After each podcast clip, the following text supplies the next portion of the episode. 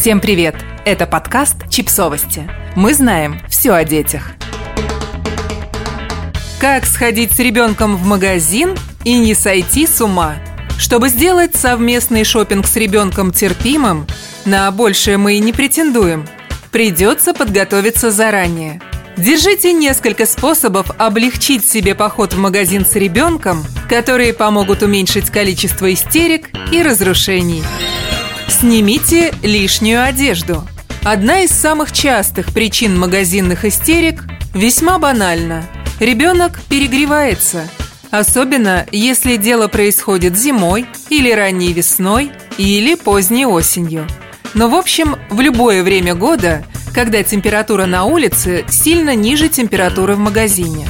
А потому важно перед тем, как отправиться в забег по мясному и молочному отделу, Снять с ребенка все лишнее. Долой шапки, шарфы, варежки и куртки. Комбинезон можно расстегнуть и снять его верхнюю часть. Вовлеките его в разговор. Подходящий момент, чтобы активировать хваленую родительскую многофункциональность. Составьте список покупок заранее. И пока ваши глаза и руки ищут необходимое на полках, вы можете вести со своим тодлером – светские беседы о его любимой серии «Щенячьего патруля» или о том, какие машины он видел, пока вышли от дома до магазина. Заведите специальную игрушку. Если вам приходится регулярно ходить за покупками вместе с ребенком, вы можете завести специальную игрушку, которая будет помогать вам с шопингом.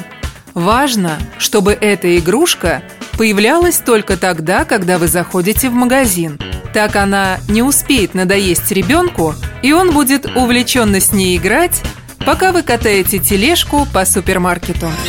Дайте ребенку задание.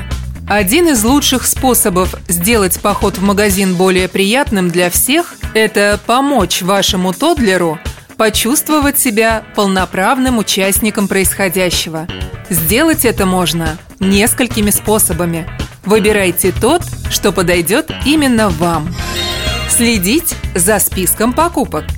Перед выходом из дома составьте для ребенка собственный список покупок, в котором необходимые продукты будут обозначены в виде картинок или фотографий, вырезанных из журнала или каталога.